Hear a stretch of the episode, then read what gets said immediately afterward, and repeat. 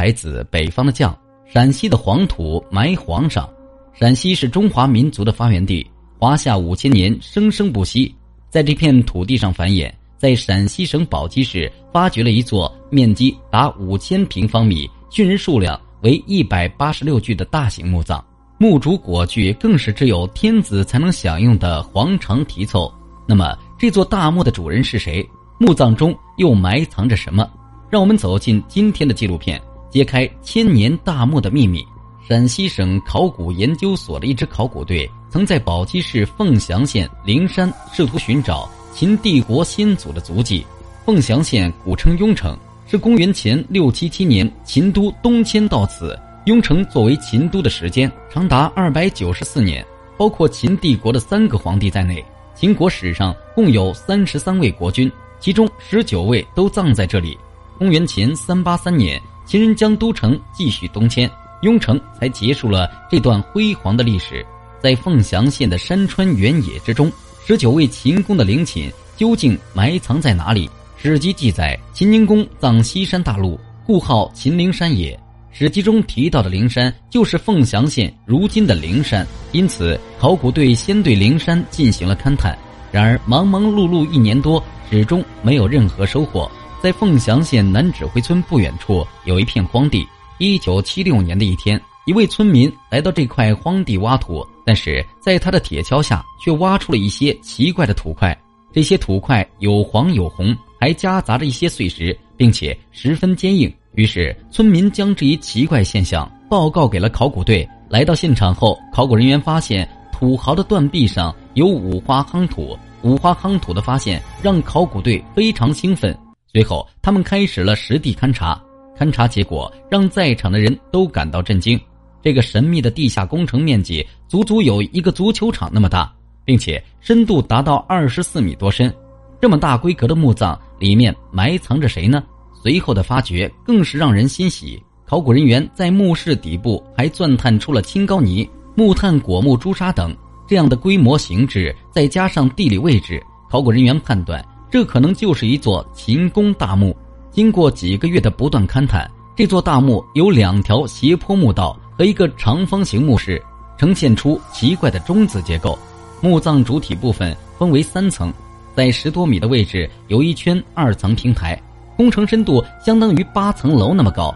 考古队都激动不已，苦苦寻找一年多的秦宫大墓终于找到了。这座大墓是在雍城发现的第一座秦公墓，所以考古人员将它命名为秦宫一号大墓。一九七六年十二月，对秦宫一号大墓的发掘正式开始。这座大墓光墓室就有八万立方的夯土，并且只能人工取土，发掘可谓费时费力。但是在发掘到地下两米多深时，一个让人忧心的情景出现了。在发掘现场发现了两百多个盗洞，尽管一号大墓深埋在地下二十四米之深，但这么多的盗洞在我国古墓盗掘史上也占据了历史之最。发掘继续进行，在靠近二层平台的一个盗洞里，发现了一个头骨。他死前像是歇斯底里的在呼喊着什么。在距离头骨不远的地方，又发现了一截折断的胳膊残骸。随着发掘的深入，人骨残骸越来越多。在二层平台共清理出二十具人骨残骸，这些尸骸无棺无椁，并且杂乱无章地摆放着。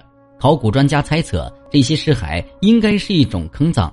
越来越多等待发掘的秘密，激励着考古人员加快了发掘速度。当泥土被清理干净后，这座大墓完整的出现在人们面前。它的占地面积有五千多平方米，长三百米，宽四十二点五米，深二十四米，规模是殷代天子墓葬的四十多倍。在墓室最下面的三层台基上，中间是庞大的主椁室，旁边是副椁室。副椁室的周围还有很多不同形式的葬具，这些葬具里的尸骸骨架都基本完整。考古人员提取了头骨上粘连的毛发进行检测，检测结果让他们大惊失色：殉人毛发内竟然含有高浓度的汞和砷元素。汞俗称水银，是银白色闪亮的重质液体，汞常温下即可蒸发。汞蒸气和汞的化合物多有剧毒，而砷就是人们常说的。砒霜的主要成分，经统计，这座大墓相对豪华的香薰有七十二具，殉人被绳子捆绑成全曲的姿态装入箱内，他们有可能是身份稍高的姬妾近臣。匣殉共有九十四具，他们的身份可能是奴隶。装殓他们的匣具很小，用的也是只有四厘米厚的薄材。大量尸骸的发现，将人们指向古代一种恐怖的丧葬制度——人殉。人殉是古代葬礼中以活人陪葬的陋俗。每次殉葬多少人，并无具体执行标准。被殉葬者多是死者的近亲、近臣、近士以及战争中的俘虏等。残酷的人殉制度在先秦时期最为盛行。大墓中最先发现的二十具殉人，生前可能是战俘或者更低级的奴隶。大墓封埋时，他们被现场砍杀，用以祭祀。史料记载，殉人最多的秦国国君是秦穆公。那么，这座大墓的主人是否就是他呢？随着尸骸的逐渐出土，大墓殉人总数达到了一百八十六具，比史料记载的秦穆公殉葬人数一百七十七人还要多。由于大墓规模庞大，又不能使用大型机械，考古人员用了整整十年时间，创下世界之最。一九八五年九月，挖了十年的秦宫一号大墓椁室顶棚终于显露出来，在椁室周围填有厚厚的木炭保护层，木炭的外层是两点三米厚的青膏泥，青膏泥质地细腻，粘性大，渗水性小，有很强的防腐效果。古人一般在棺椁外封上一层，达到防潮和防腐作用。将椁室周围的木炭和青膏泥清理掉后。显现出来的是一个形状奇怪的平顶木屋，椁室长十四点四米，宽五点六米，高五点六米，面积大约九十平方米。椁室由一根根四方木头组成，木头的两端还有榫头伸出，凑成长方形的类似柜子一样的形制。